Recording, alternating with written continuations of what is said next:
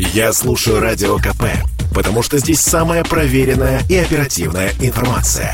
И тебе рекомендую. Политика на Радио КП.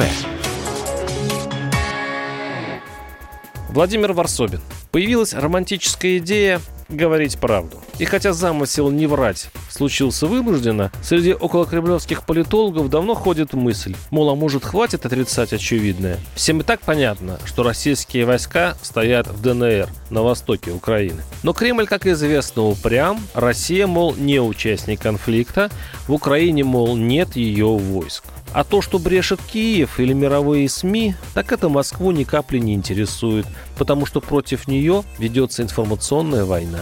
А в войне этой, мол, врут все. Но правда все-таки прорвалась, откуда ее не ждали. Ее нечаянно раскрыл районный Кировский суд Ростова-на-Дону, который буднично сажал жулика по фамилии Забалуев кто служил в частях Южного округа и носил взятки от одного начальника другому. Все бы ничего, вот только согласно приговору, вымогатель грозился срывать поставки в интересах военнослужащих РФ, находящихся на боевом дежурстве в ДНР и ЛНР. По словам подсудимого, на границе они сдавали документы, снимали номера с машин, ехали по украинской территории под охраной принимающей стороны. В решении суда указаны размеры поставок российским частям в ДНР.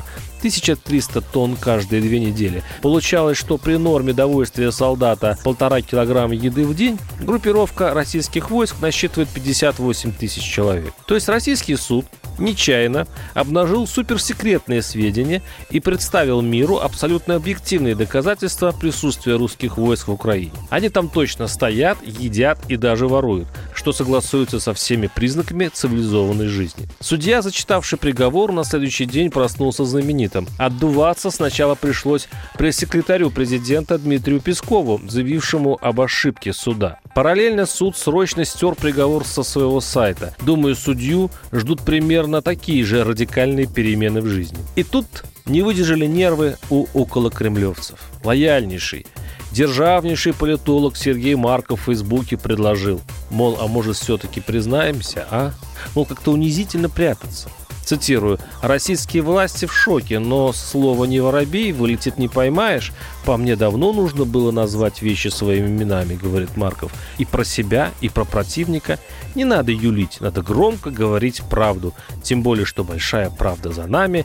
Не надо эту большую правду портить множеством маленьких лжей». Вот-вот, именно лжей. Тем более, если правда уже просачивается из всех щелей и даже ростовских судов. Может, стоит наконец сказать «да, мы воюем с Украиной». Причем давно. Зачем врать, если чувствуешь за собой правоту? А если не чувствуешь? Ну, на это есть хорошая русская поговорка. Ложь, что мелкая монета, с ней долго не проживешь. Варсобин, YouTube-канал, Телеграм-канал. Подписывайтесь. Политика на Радио КП.